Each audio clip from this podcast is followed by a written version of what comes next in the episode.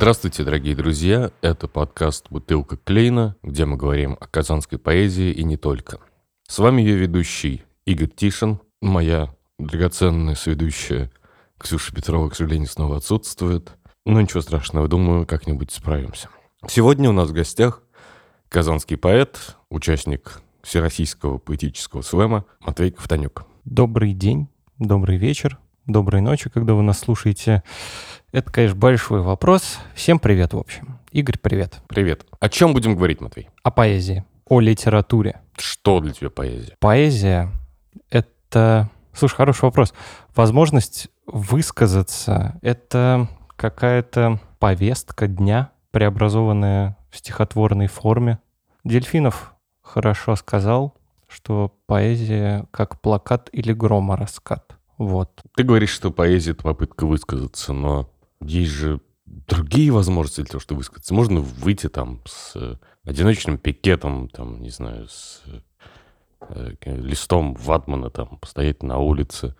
Это же тоже попытка высказаться. Что э, отличает поэзию как попытку высказаться, как ты говоришь, от других форм? То есть можно вести кулинарный блог. Тоже попытка высказаться вполне себе. Ну да, тоже попытка высказаться. Поэзия — это больше про то, что внутри тебя, что долго-долго ты держишь в каком-то ящике внутри, и потом, когда у тебя первый раз это получается вылить в стихотворную форму, вылить это на листок, и тебе становится легче от этого. Это так прекрасно. И потом тебя это затягивает. Это больше какой-то психологический, наверное, даже момент имеет.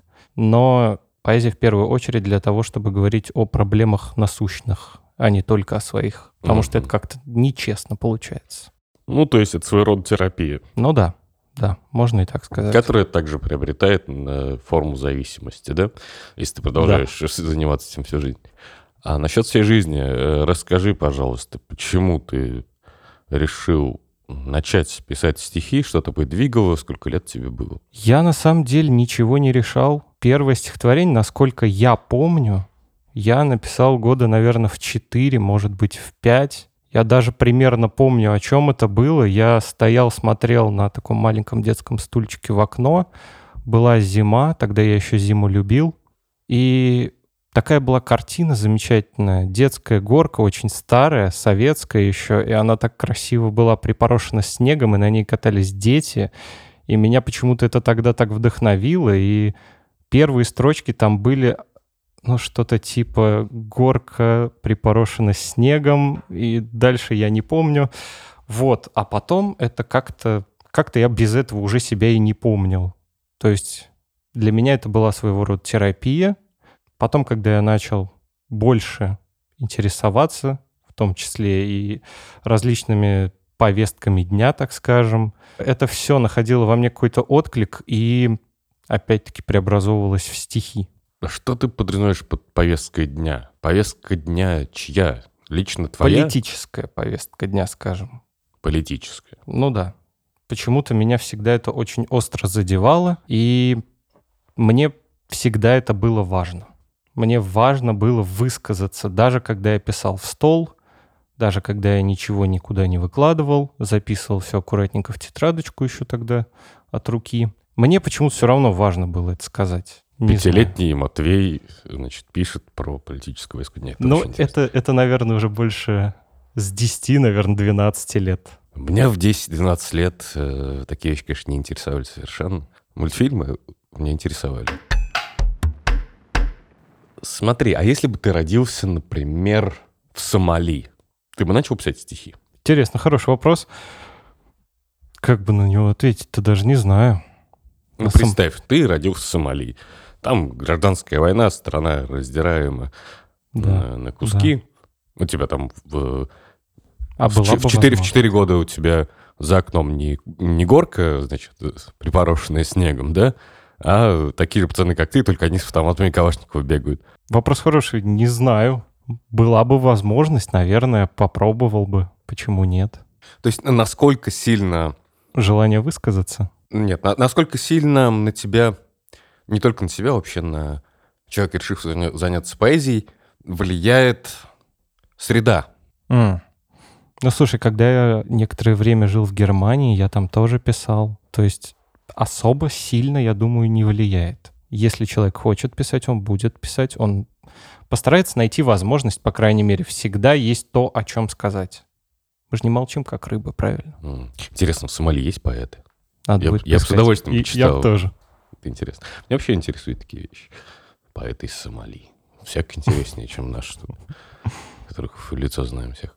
А представляешь, я перейду в Сомали как-нибудь и буду вести а, подкаст о сомалийских поэтах. Мне кажется, Будет круто. Будет круто, да. Только как назвать? Ладно, а значит, если бы ты родился в Сомали, ты бы все равно писал стихи. Такой ответ у тебя? Да. Хорошо. Я просто не уверен насчет себя. Почему? Ну, если бы я родился в Сомали, я бы, наверное, стал пиратом. Когда э, ты понял, что твои стихи кому-то интересны, кроме тебя?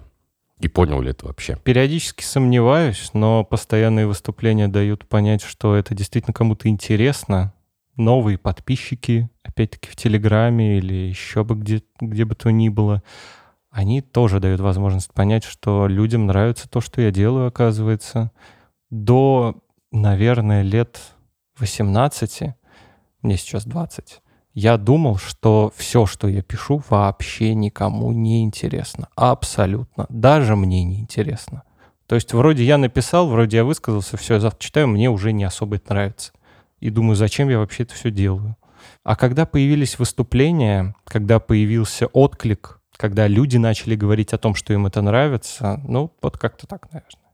Сколько у тебя подписчиков? А в Телеграме 149. Ну, Это совсем ничего.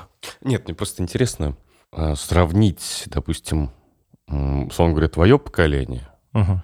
поэтов с э, поколениями постарше. Я не думаю, если, если бы тут передо мной сейчас сидел какой-нибудь поэт там 50 лет, он бы вряд ли стал считать, что если у него есть подписчики, то значит кому-то интересно. Хотя люди разные. Не знаю, у, у тебя подписчиков больше, чем у меня. А у тебя сколько? А у меня вообще нет э, А, никакого там э, канала в Телеграме, где бы я постил свои стихи. У меня нет такого. Хотя мне жена периодически говорит, типа, надо завести, надо завести. правильно, правильно. Ну, не знаю, я все-таки... Люди моего поколения, скажем так, они застряли где-то между аналоговой эпохой и цифровой. Мгм. Вот. Я недавно читал статью, где говорилось, что миллениалы — это новый повод для шуток среди зумеров. То есть бумеры уже отработанный материал, а миллениалы, как бы их привычки, а, поведение в сети, например, тоже уже кажутся зумерам, ну, забавными. Она- И не только в сети. Допустим, привычка делать селфи вот сверху, да, вот так. Ну да, да. Зумер. Вы так странно. делаете, зумеры? Мы не делаем Вы селфи. зумеры вообще, чем вы занимаетесь? Чем мы Вы занимаемся? красите волосы в красный цвет. Ну, такие синий, тоже зелёный, есть. да? Такие тоже есть, конечно. Что вы, вы ходите на четвереньках? Что, чем вы занимаетесь? Какие увлечения у вас? Мы пишем стихи, Игорь. Все зумеры пишут стихи. Ну, не все. Но есть такие.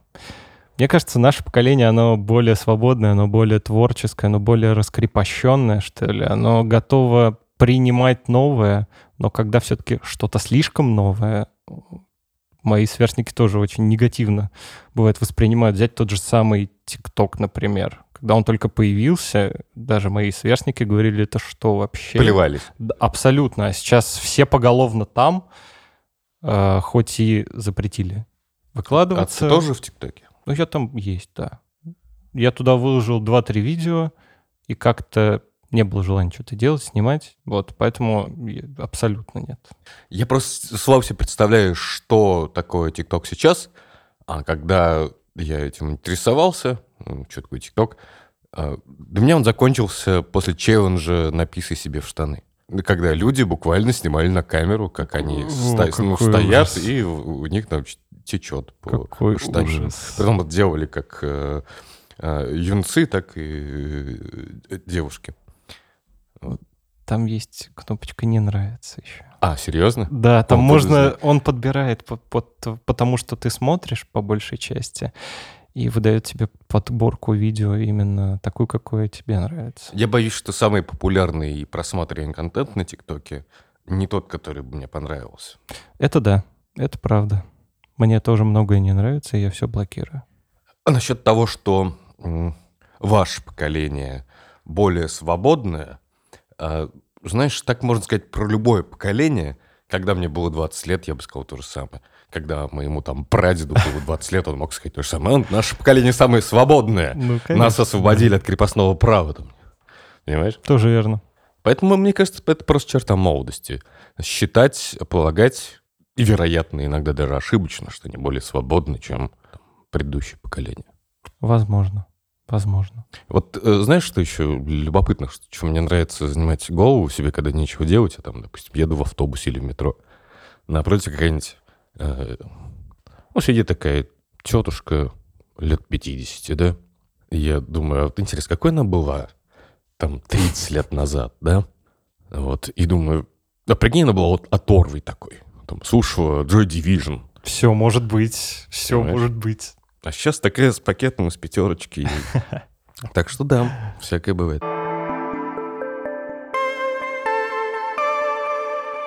Давай поговорим про твой опыт участия во всероссийском слэме поэтическом. Давай. А, ну, надо начать с того, что ты участвовал в казанском слэме изначально. Да, Ты занял там второе место. все верно. Первый занял наш знакомый Василий Сфаргалеев, Именно. который по ряду причин не смог поехать на всероссийский. Поэтому ты поехал вместо него. Давай сначала поговорим про казанский. Как тебе он? Ну, все равно уровень слэма сильно отличается от того, что мы слышим зачастую в барах. То есть в бары все равно, конечно, приходят э, клевые ребята с хорошими текстами, с хорошей подачей, но на слэм проходят более подготовленные, как мне кажется. Там чуть выше уровень. Именно слэмовской поэзии. То есть Именно там, э, слэмовской, да, Именно конечно. по подаче или По по, качеству подаче. текстов тоже. Качество текста тоже мне больше нравится на слэме, нежели просто в баре. В баре может выступить любой. А пройти на слэм, пройти онлайн-отбор для начала, это уже тяжелее. То есть все равно отличается, как мы слышим текст и как мы его читаем. Это две несовместимые вещи абсолютно. Разные миры. Мгм. Когда ты участвовал в казанском слэме, ты был уверен, что займешь место какое-то ближе к первому или как? Каки- Какой тип настроения? Именно на последнем казанском слэме, да, у меня было ощущение, что ну пора бы уже, потому что я весь год участвовал просто в слэмах поэтических и в Москве в том числе, и уже было ощущение, что вот, вот сейчас надо что-то уже занимать, иначе зачем я вообще все это делаю? Что касается всероссийского, как все проходило? Так, ну смотри, нам оплатили дорогу, Мгм. Нам оплатили проживание. К сожалению, у меня не сложилось пожить с ребятами. Я жил у сестры с мужем. По поводу дороги все было прекрасно. У нас было купе, нас кормили. Я такого вообще раньше не видел, чтобы в купе и кормили. В поезде вообще кормили. Вот, мне понравилось. Дорога клевая была. Я не спал, как всегда. Ну, потому что поезд и качает. Все, мы приехали, у нас был день отдохнуть. Я не отдыхал, я решил доехать от одной сестры до другой, из одного конца Москвы в другой. Оказалось, это не то же самое, что Казани, в Казани доехать от одного конца до другого. Вот, потратил я, наверное, два с половиной часа. Прекрасно провел время. После этого на следующий день я приехал уже в Боярские палаты. Почему-то у меня сложилось мнение, что на всероссийском слэме все друг друга ненавидят. Не знаю почему. И по разговору с ребятами у всех было такое впечатление. Это вообще не так. Мы как-то сразу друг к другу нашли какой-то подход, у нас был очень дружеский вайб, и все проходило замечательно. У нас была отдельная зона, где мы спокойно сидели, готовились к своим выступлениям. Кто-то повторял тексты, мы просто сидели, болтали с ребятами, о поэзии, о том, как у них слэмы проходят, о том, как у них развивается в целом поэтическая культура в городах. Все было прекрасно. Потом было выступление. Поначалу мне казалось, что честно, это не уровень всероссийского слэма. Потом ближе к середине все начало раскачиваться. Уровень сильно поднялся. Потом выступил я, уровень опустился, как всегда. Вот. Во второй тур я, к сожалению, не прошел. Мне не хватило одного балла. Что было классно, я познакомился со своим любимым поэтом. Это Родион Прилепин. Всем очень советую его почитать, послушать. У него великолепные тексты, великолепные истории. Познакомился с Катей Малиновской. Тоже прекрасная поэтесса, прекрасный человек. А очень... ты до этого не был знаком? Нет, нет. Я не участвовал в Аксеновом фесте, куда она приезжала. И вот, к сожалению, нет, не был знаком. Она, по-моему, еще в Казань приезжала либо после, либо до. Ну, возможно, возможно. Просто как-то не пересекались. Джамиль Нилов прекрасен. Джамиль Нилов, да, хорош. Я его позвал изначально в Казань. Ну, у нас с вами он, конечно, участвовал без моего участия. Вот как-то так, так и прошел для меня всероссийский слэм. Ну, это полезный опыт для тебя? Конечно, сто процентов. Будешь продолжать участвовать дальше? Определенно, определенно. Очень хочу выиграть. Угу. Чтобы отправиться на международный свой? Да. В Париж? Да. Очень хочется. Мой опыт участия в э, слэмах говорит о том, что это не так уж и просто. Да, да. Зависит от аудитории, от публики, которая пришла в тот или иной раз. Первый раз в Москве, когда я участвовал в отборочном на всероссийский, не знаю, то ли я в публику не попал, то ли публика в меня не попала, и мне поставили очень низкие баллы. Я таких у себя не видел вообще никогда с того момента, как я начал выступать вообще. Мне что-то, по-моему, из 50 то ли 26 поставили, то ли что-то такое, но очень плохо было. Я занял последнее место, и мне Родионов книжку подарил, как побороть похмелье. Огромная толстенная книжка, а я тогда летел на самолете, и дорогу нам никто не оплачивал, разумеется. И я ее кое-как впихнул в ручную кладь в рюкзак. Вот я это запомнил. Твои стихи, они больше рассчитаны именно на такое слэмское прочтение? То есть что для тебя важнее, подача или все-таки можно читать твои тексты с листа? Я стараюсь усидеть в этом случае на двух стульях. Мне очень нравится, когда в стихотворении есть определенный ритм. И когда он и слышится, и читается. Конечно, круто, когда человек слышит, как я читаю. У него есть больше возможности проникнуться к моему тексту, к тому, о чем я пишу. Возможно, кому-то проще читать, действительно. Кому-то тяжело воспринимать на слух. Все зависит от слушателя, от читателя на самом деле. Что касается меня, в последнее время почему-то, да, возможно, под влиянием, под влиянием баров, под влиянием публики, я начал писать больше слэмовское, нежели такое для чтения. Но все равно мне хочется верить, что я соблюдаю какой-то ритм. Тут дело не в ритме даже, скорее. Мне кажется, что хороший текст, стихотворный текст может работать и туда, и сюда, понимаешь? Ну, да? это прекрасный текст. Что у нас сейчас с казанской поэзией, на твой взгляд, как дела обстоят?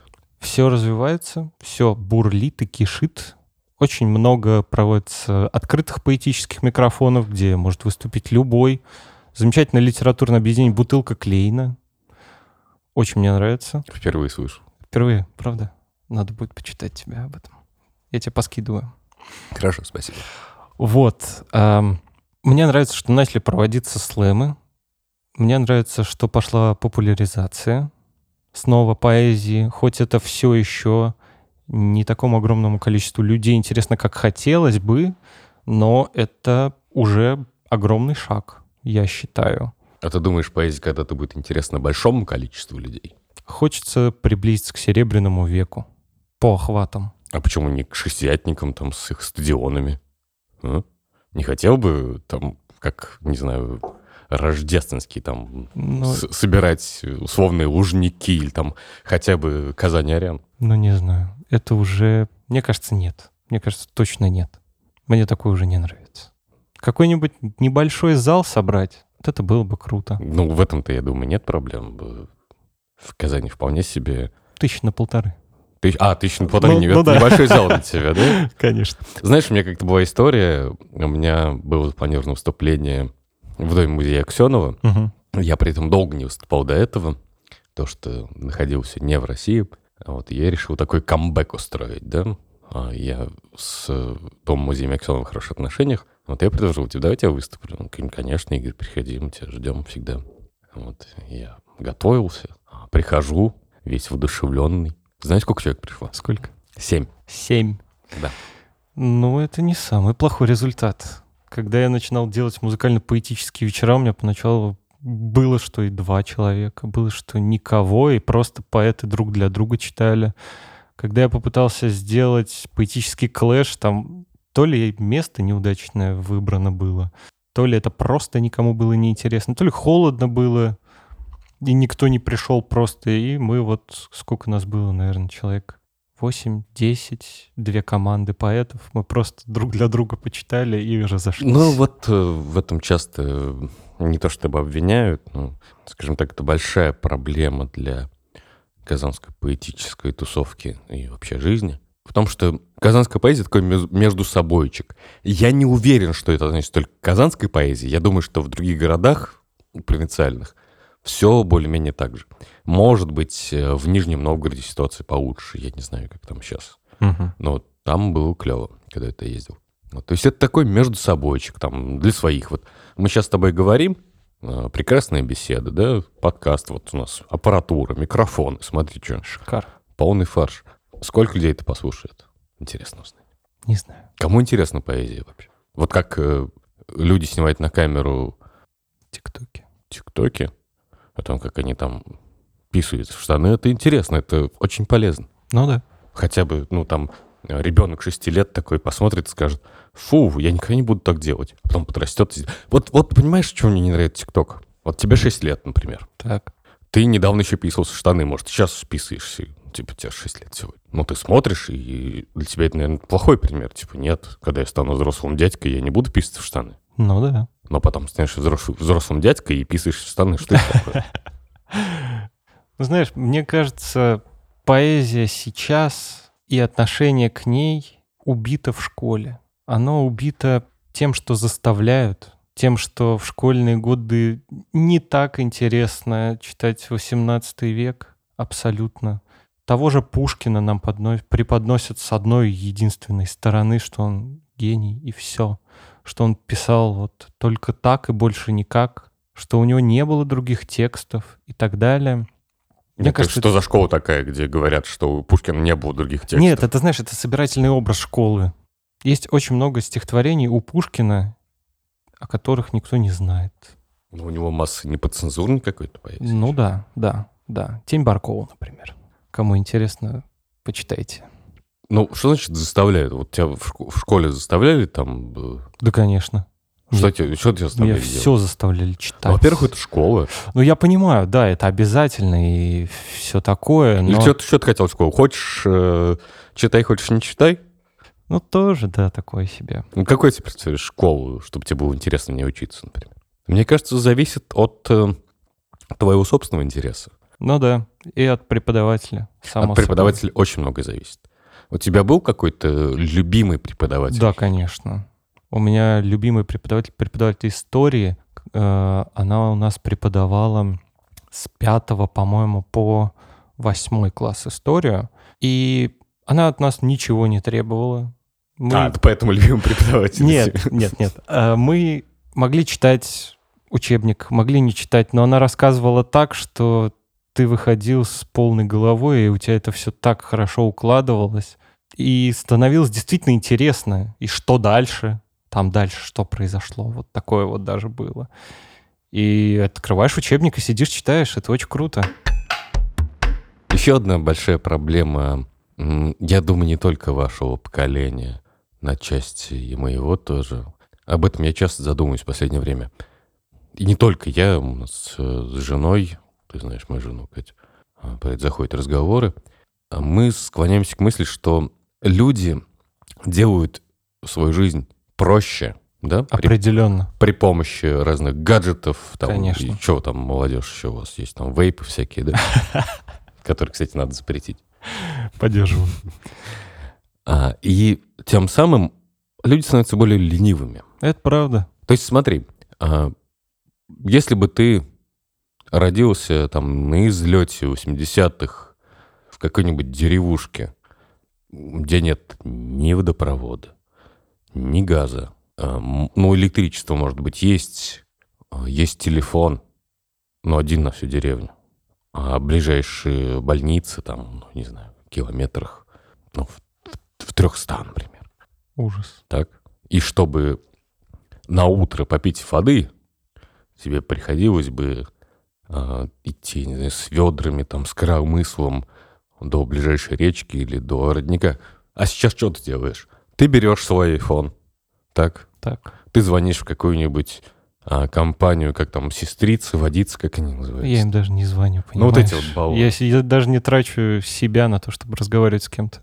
Все в три клика делается. И А, все привозят, Вот, вот, конечно. видишь, я отстал уже в три клика. Раньше приходилось звонить, чтобы заказать себе воду в офис, например. Ну вот видишь, это лень. Определенно. Это вот большой такой... э, может, не все люди это осознают, но я думаю, что со временем начнут понимать. Технологии делают людей более ленивыми. Это правда. А чем люди ленивее, тем они уязвимее. В вот, каком допустим, смысле? Отключат вам ваши интернеты, что вы делать будете, да? Ну, не обязательно отключить интернет, хотя, конечно, интернет необходимо отключить, ну, кому. По крайней мере, вот, ну, там, ты же прекрасно понимаешь, что это огромная помойка. Это правда. То есть там, ну, Я согласен с 99% тобой. информации, которая там размещена, это никому совершенно не нужные вещи. Да. Вот. Хотя, конечно, там полезные тоже есть. Ты зависишь от интернета очень сильно. Думаю, да. В какой-то момент времени у меня и работа стала связана с интернетом. А, То есть это маркетинг, это продвижение, продвижение своего бренда, продвижение своего проекта. И как-то, да, и как-то вот сильно меня в это все затянуло. Сейчас я не представляю, наверное, жизни без смартфона. Я могу отложить, могу даже на день, окей, отложить, но потом все равно что-то придется делать там. Там все. Там все контакты, вся литература, вся учеба, э, все деньги, абсолютно все там. Я, я не знаю пока как. Если бы было, если бы была возможность плавно перейти и отказаться от интернета, заменив на что-то другое, на что-то аналоговое, Книги, например. книги тоже в телефоне. Они есть не только в телефоне, есть куча библиотек по всей стране. Можно прийти и взять любую книгу. Можно, конечно. Магазины книжные есть. Ну, да идти надо, понимаешь? А, вот... вот, Вот, а, да, да, да. Вон на что. Смотрел фильм, э, как же он назывался-то, господи? «Идиократия». Нет, нет. Я не смотрел. Нет. Он э, вы- выглядит как довольно глупая, трешовая комедия, но когда я вспоминаю про этот фильм, мне кажется, что там есть какое-то зерно истины. Там. Фильм про человечество будущего. Посмотри, поймешь. Там, Обязательно. там, в общем, по сюжету главный герой попадает в Америку будущего. Там забавный президент. Не Джо Байден, нет. Там этот- как, как звали-то, господи? Забываю постоянно фамилии этих актеров. Такой бодибилдер э, чернокожий, который в рекламе Old Spice снимался. А, я понял про кого ты. Я не помню в фамилию. общем, он там играет президент США. Забавно. Я думал 50 Cent. Или Kanye West. Нет. Ну, в общем, такой интересный фильм. Его часто всякие старперы вроде меня любят упоминать, когда говорят про общество будущего. Насчет клонов, знаешь, я думал часто, что было бы, если бы там а, был мой клон, который сидел рядом со мной. Я думаю, мне было бы неимоверно скучно, поскольку я ж знаю про него все. Я знаю, где у него родинки. Так? Он а же у него полная есть копия меня. интеллект? Ну, мы учитываем, на- наверное, что он знает ровно то же, что знаю я. Ну, если бы у него вообще не было интеллекта, ну, зачем этот овощ, Ну который да. си- сидит Ну там и слюнями пускает? А у него появляются новые знания?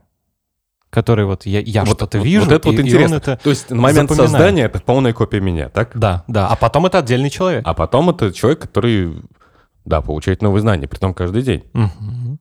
Ну, вот, наверное, со временем... Вот ты знаешь, как с тамагочи.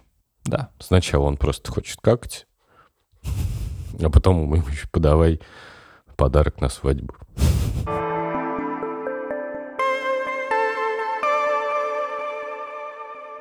А топ-5 твоих любимых авторов сможешь назвать? Так, давай вне топа я сразу скажу, что это Вася Сафаргалиев, тип причастия. Сережа Виновский и Айрат Увядший Розарий. Это вот вне топа. Мгм. Топ-5 э, Родион Прилепин, Аня Рус, Джамиль Нилов. А, не только современных же. Не обязательно. Ну, Тогда, само собой, Бродский. И пусть будет Блок. Почему блок? Не знаю, мне, меня цепляет его поэзия. Любимый текст блока можешь какой-нибудь? Да, 12, наверное. Дина, ну, что-то я не удивлен. А если бы спросил тебя 10 лет назад, какие бы авторов ты назвал в числе любимых? Ну, точно, я бы никого не назвал из Это, современников. с- ты тогда их не знал, это понятно. Ну да. Как ни странно, мне всегда нравился Пушкин. А почему что-то странно? Веселый был парень, говорят. Ну, возможно, возможно. Бродского я читал всегда. Бродский, Маяковский, Блок, Гумилев и Пушкин. Ну, сейчас из стопа остался только блок. Да? И Бродский. Бродский, да. Куда Маяковский делся? Чего в опале? Почему он тебя вот, вышел из стопа? Не знаю, не знаю. Как-то не все мне у него заходит, и сложно бывает его почему-то мне читать. Не знаю. Не сильно он мне западает сейчас. Хорошо, понятно. Я вот пытаюсь просто проследить какой-то твой творческий путь, твои предпочтения в поэзии. Насколько сильно на твои стихи влияют тексты других авторов? А, Когда кого-нибудь начитаешься, потом одно-два стихотворения под влиянием того, что прочитал, обязательно выходит. Но не все из этого, конечно, публикуется, потому что там откровенно просто и ритм, и рифма, и манера, все под копирку. В общем, подражание, да? Да, да. Потом это все как-то перерабатывается, укладывается, и, наверное, со временем что-то, возможно, где-то используется. А тебе не кажется, что можно читать очень плохих поэтов, зайти там, допустим, на тот же стихи.ру, почитать их и сказать, ну, ребята, так же нельзя. Давайте я покажу вам, как можно, и написать какой-нибудь шедевр.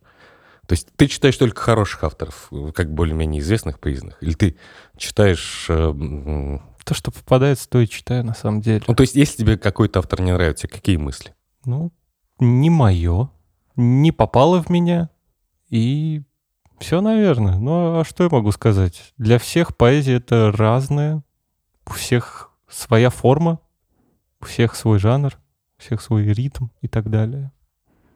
Человеку нравится то, что он пишет, прекрасно.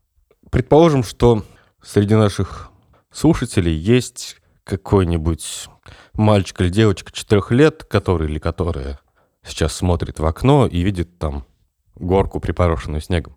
Какой бы ты совет дал? Попробуй написать стихи про это. И выложить ТикТок. Упаси Боже. Нет, нет. Хорошо, спасибо. разные.